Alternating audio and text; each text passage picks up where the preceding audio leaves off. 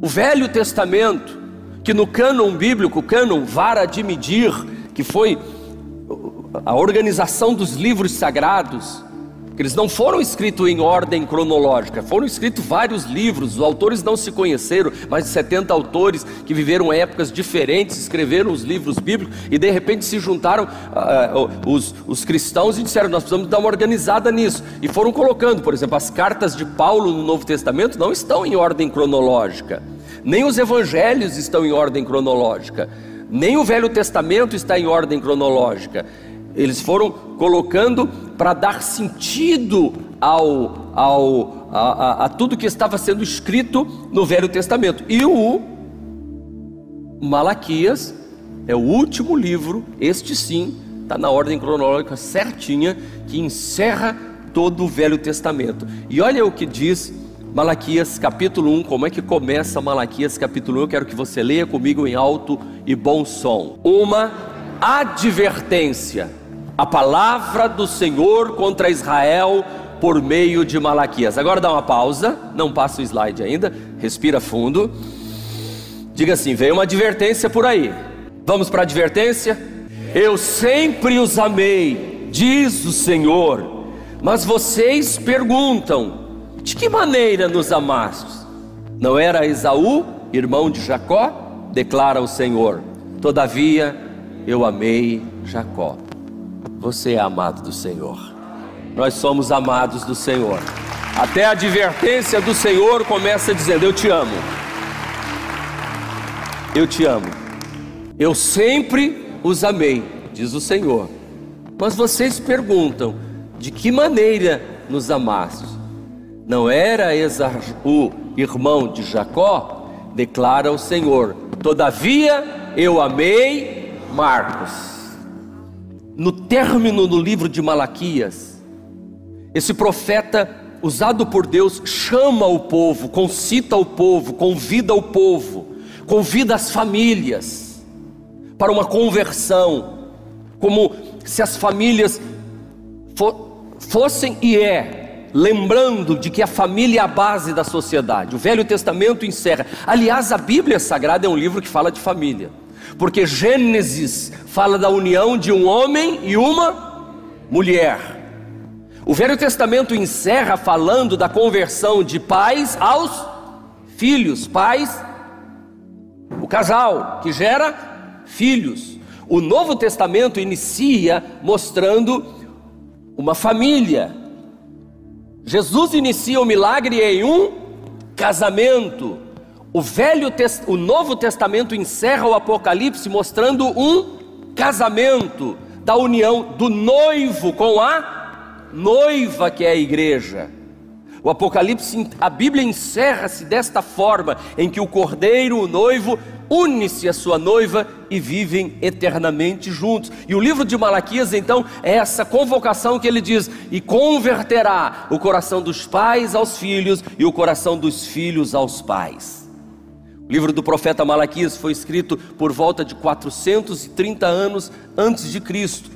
Ele é do período de Esdras, de Neemias, quando eles retornam do período do cativeiro babilônico e, e Neemias reconstrói os muros e Esdras é, restaura a lei do Senhor, há um avivamento, é, há, há a profecia de Zacarias também nesse templo, é, do, do profeta Amós, estes, estes são os contemporâneos destes profetas, considerados profetas menores, e há uma reforma, porque o templo, na verdade, está sendo reconstruído. Né? Aquela, aquela, aquele texto de Amós que diz assim: Acaso é tempo de vocês viverem em casas apaineladas, bonitas, enquanto o templo do Senhor está lá parado? Zorobabel, se levante, Zorobabel, vamos reconstruir a casa do Senhor. Zorobabel era o, o líder daqueles dias e diz: por dez anos a obra ficou parada porque impediram a obra, mas agora é hora de se levantar, vamos reconstruir. E eles reconstroem a casa do Senhor, e a casa do Senhor volta a ser um local de adoração a Deus. Mas cem anos depois, quando chega o tempo do profeta Malaquias, o povo já se corrompeu de novo. O povo já não está mais ligando para a casa de Deus. Está havendo um esfriamento total. Total. Este período eles estão mergulhados em seus próprios pensamentos, tal como nós vivemos nos dias de hoje. As pessoas abandonando tudo, deixando a casa de Deus. E o nome Malaquias significa meu mensageiro. Malaquias significa meu mensageiro. E ele cumpriu muito bem esse papel, de ser o mensageiro do Senhor, já que é muito comum em seu livro existir é, perguntas retóricas feitas por Deus ao seu povo, que trouxesse então uma reflexão e ao arrependimento, a uma postura do povo diante das atitudes incorretas que eles vinham tendo diante do templo, diante do Senhor, e, e pasmem vocês, o mau exemplo não vinha do povo, como nos dias de hoje, o mau exemplo vinha dos sacerdotes, começava pela cúpula, o mau exemplo vinha dos líderes. E nesse tempo em que Malaquias profetizou, eles, eles estão fazendo miséria, eles estão roubando o templo. O povo passa a roubar o templo porque quando não se tem exemplo, quando não se tem modelo, quando não se tem padrão familiar, que não têm padrão familiar acompanham o padrão familiar.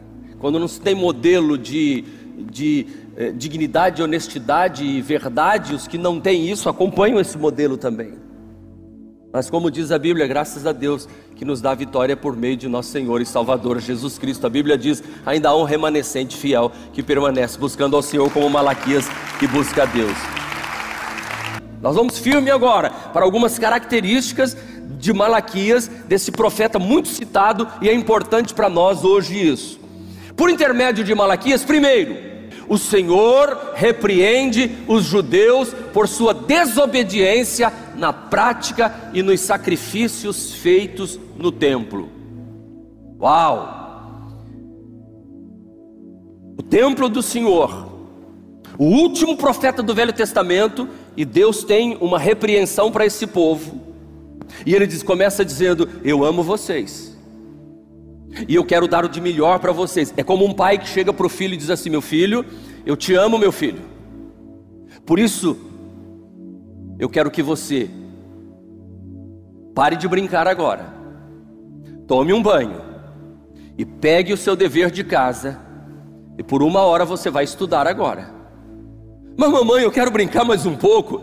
Pois é, a senhora não me ama, não? Pois bem, porque eu te amo, é que você vai agora dormir e vai desligar a televisão e vai dormir. Mas mamãe, a senhora está me acordando uma hora dessa. Justamente porque eu te amo, eu estou te acordando uma hora dessa.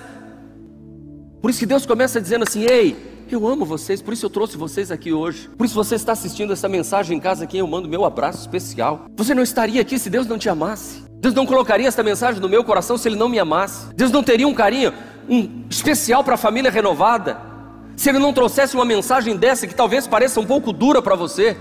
Mas porque Ele te ama, Ele vai hoje mexer comigo e mexer com você. Aliás, já está mexendo comigo e já está mexendo com você, porque o Senhor já falou ao coração de muita gente aqui: Ei, você está encerrando o ano, presta atenção no que você está fazendo, dá uma olhadinha para trás, dá uma olhadinha para frente que eu tenho para fazer. Ei, você não vai precisar ficar esperando 400 anos para ficar um período chamado interbíblico, que nada acontece. Eu quero que a vida continue para você aceleradamente. Eu quero que a vida continue sendo abençoadamente. Eu quero que a vida continue sendo potencialmente feliz para você e tua casa. Que o coração do filho se converta ao pai. Que você não espere chegar o João Batista daqui 430 anos para mudar a história da sua vida. Você pode se arrepender hoje e receber a bênção do Senhor no seu coração. Começa por aí. Os líderes judeus, sabe o que eles estavam fazendo na casa de Deus, irmãos? Oferecendo pão imundo no sacrifício do Senhor. Sabe o que é pão imundo? Você já viu em sua casa quando você fecha o saquinho e deixa o pão para um outro dia e ele embolora? Aí você dá uma olhadinha assim, meu Deus, ele está verde. Sim ou não? Já aconteceu isso na sua casa? São pastor, lá não acontece porque o povo come tudo, não fica nada de um dia para o outro. Tudo bem. Pão imundo, aí eles pegavam aquele pão imundo e traziam para a casa do Senhor, em vez de pôr na lata de lixo, traziam e colocavam. Os sacerdotes estavam vivendo de uma maneira muito desleixada, diante do povo e diante de Deus. Como é que os sacerdotes viviam? De maneira? Diante de quem? Olha só, diante do Deus nos livre deste momento, de vivermos desleixadamente no culto ao Senhor, diante do povo e diante de Deus. Eles estavam vivendo muito desleixadamente, ofereciam qualquer tipo de sacrifício. E neste livro, inclusive, é levantada a questão: Deus diz assim: como é que você é capaz de oferecer para Deus um animal? Eles iam lá para, vamos levar a oferta lá para a casa de Deus. Não é que eles não estavam fazendo, eles estavam fazendo, mas era melhor não fazer. Isso que Deus está querendo dizer. Cheio de defeito. Verso 8 diz assim: Quando trazei animal cego para o sacrifício, não é isso mal? E quando trazeis o coxo ou o enfermo, não é isso mal? Ora, apresenta-o ao teu governador. Acaso terá ele agrado em ti e te será favorável? Diz o Senhor dos Exércitos. Agora, pois, suplicai o favor de Deus que nos conceda a sua graça, mas com tais ofertas nas vossas mãos, aceitará Ele a vossa pessoa? Diz o Senhor dos Exércitos. Tomara, tomara houvesse entre vós. Isso aqui é duro, gente. Olha o que é que Deus está dizendo para o culto desse povo, hein? Preste atenção aqui, ó. Tomara, Deus está dizendo, tomara houvesse entre vós quem feche a porta, que não acendesseis debalde o fogo do meu altar. Eu não tenho prazer em vós, diz o Senhor dos Exércitos, e não aceitarei da vossa mão a oferta. Sabe o que Deus está dizendo? Será que tem algum carpinteiro aí que possa vir com martelo, prego e madeira e chegar na porta desse templo de vocês e pegar assim e fazer pá, pá, pá, pá, pá, e lacrar para vocês não abrir mais o templo? Eu, eu quero fechar esse templo. Porque se for para vir fazer um culto, meia boca, que nem vocês estão fazendo para mim, como se dissesse assim: eu prefiro que vocês botem um cadeado ali na porta, tranca e mete uma corrente, põe um cadeado lá no portão, para não deixar ninguém entrar aqui, porque para vir trazer o que vocês estão trazendo aqui no altar para mim e ficar pedindo a minha benção, é melhor vocês nem começar o culto. Se vir para cantar música mal cantada aqui em cima e ainda ficar pedindo a minha benção, é melhor nem vir cantar aqui em cima, sem saber a música. Se vir para tocar aqui em cima sem saber a música que está tocando e está tocando errado, a nota errada, é melhor fechar, não faz. Se for para vir pregar mensagem que você não se preparou, não, não, não orou, não buscou a Deus, está tudo errado. Se for para transmitir culto, tudo malemar, mal feito lá no estúdio, tranca a porta do estúdio e não transmite esse negócio. É isso que Deus está falando aqui, ó. E depois fica pedindo a minha bênção ainda. Se for para trazer esse tipo de oferta no altar que você está trazendo, é melhor não vir, porque você tem a ovelha boa, mas está trazendo a manca, está trazendo a cega. Você tem a coisa boa para trazer, mas não traz. Que é o que muitas vezes muitos de nós hoje em dia acabamos fazendo. A gente não dá o melhor para Deus. A gente dá o melhor lá na loja, que vamos comprar a roupa, damos o melhor lá na loja de carro, damos o melhor lá no restaurante, damos o melhor na viagem que temos com a família, damos o melhor para tudo, do cabeleireiro, na maquiagem, damos o melhor na cesta de final de ano para alguém, mas para a casa do Senhor a gente enfia a mão e pega as moedinhas e pega a última moeda e pega aquele papelzinho roto, não é para o culto mesmo. Pronto, vou fazer uma transferência. A menor transferência que existe da sua conta é que é para a igreja. Preste atenção e vai lá e dá uma olhada e perceba se não é o que Deus está falando aqui. Ele diz assim: O Senhor castiga os sacerdotes por não manterem-se fiéis ao Senhor e por serem mau exemplo ao povo. Agora arde no meu lombo e no lombo dos que lideram. Deus usa a quebra da fidelidade e da aliança feita no casamento, que ilustra o não cumprimento dos votos feitos dos sacerdotes com o Senhor. E há também aqui no livro de Malaquias nós encontramos a expressão do divórcio. Por favor, quero que você entenda que Deus odeia o divórcio. Ele odeia o divórcio. Não quer dizer que ele odeia o divorciado, ok? Amém? Vocês entendem a diferença? Entendem a diferença? Jesus disse que Moisés deu carta de divórcio por causa da dureza de coração. E eu sei, eu sei que existem questões que o divórcio tem que acontecer mesmo, por causa da dureza do coração, de um ou de outro. E divorcia e casa de novo e tem um casamento abençoado. Amém. Mas não é esse o propósito de Deus, a princípio. Versículo 3 diz assim: A outra coisa que vocês fazem, enchem de lágrimas o altar do Senhor, choram e gemem, porque ele já não dá atenção às suas ofertas, nem as aceita com prazer. E vocês ainda perguntam, mas por quê? É porque o Senhor é testemunha entre você e a mulher da sua mocidade, porque você não cumpriu a sua promessa de fidelidade, embora ela fosse a sua companheira a mulher do seu acordo matrimonial. Isso ele está fazendo para o sacerdote, dizendo: Você fez um voto com o Senhor, e você não cumpriu o voto que fez com ele.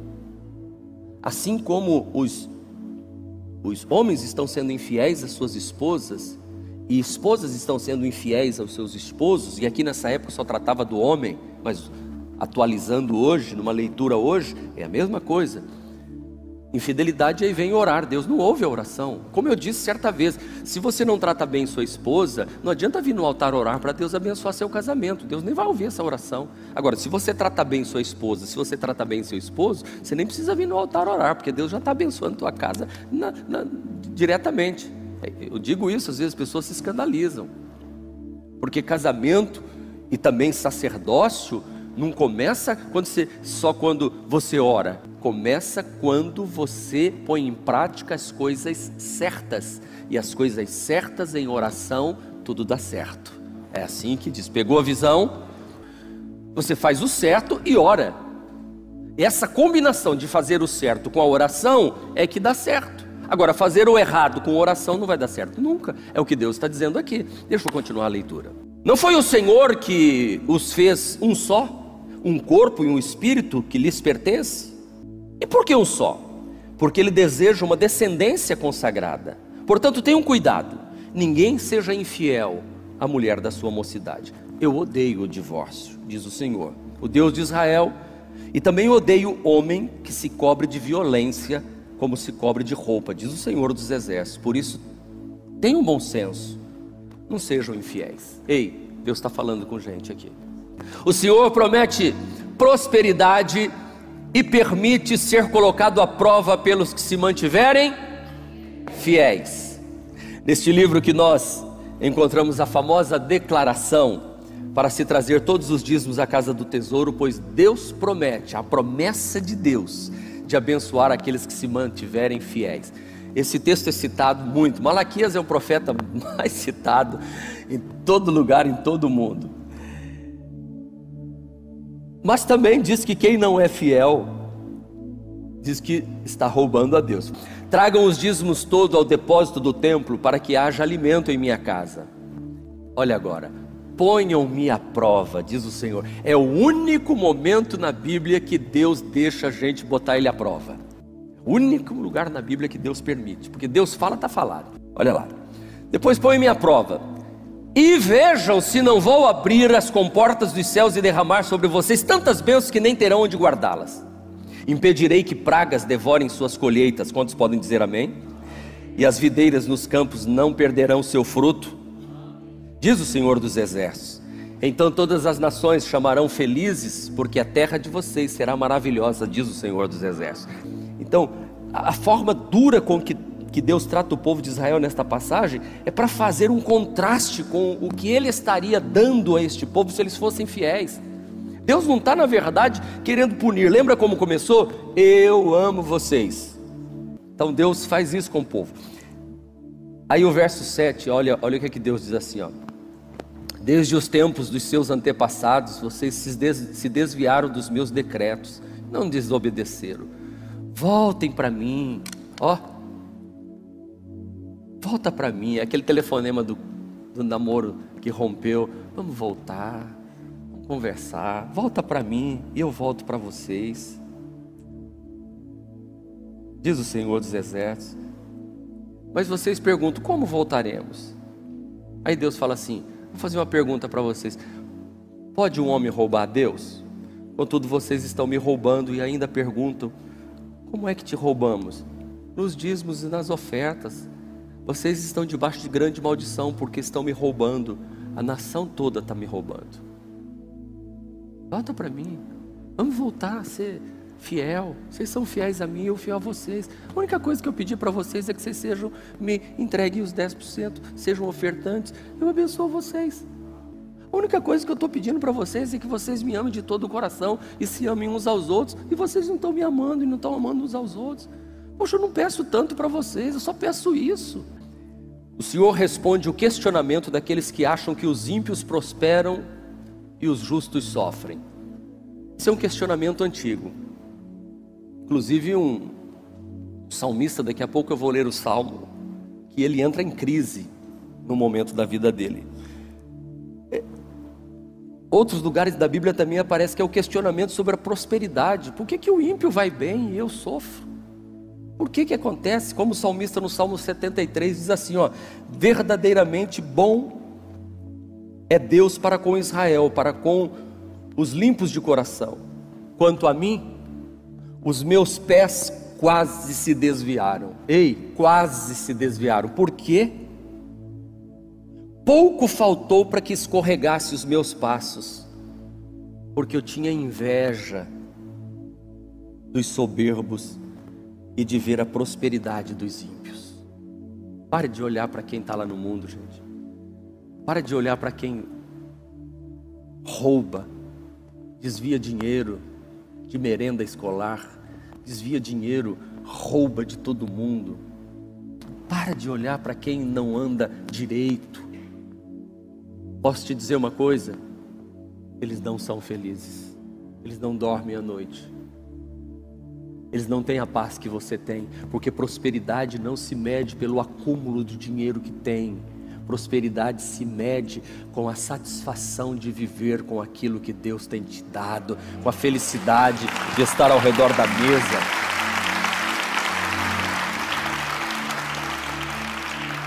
Essa é a prosperidade, de ser feliz com o que você tem.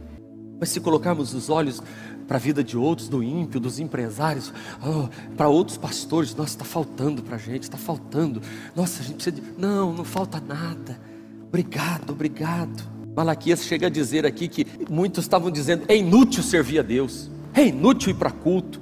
Vocês dizem: é inútil servir a Deus, verso 14. O que ganhamos quando obedecemos os seus preceitos e ficamos nos lamentando diante do Senhor? Estão dizendo: o que, que adianta ir lá no altar dar dízimo e ficar orando lá na hora da oferta? Olha só, gente, não, é, não parece as coisas de hoje. Vocês dizem: é inútil servir a Deus. O que ganhamos quando obedecemos os seus preceitos e ficamos lamentando diante do Senhor? Por isso, agora consideramos felizes os arrogantes, pois tanto prosperam os que praticam o mal como escapam ileso os que desafiam Deus. Olha o que é que o povo estava dizendo. Não mais para a igreja não, vou abandonar, eu vou cuidar da minha vida.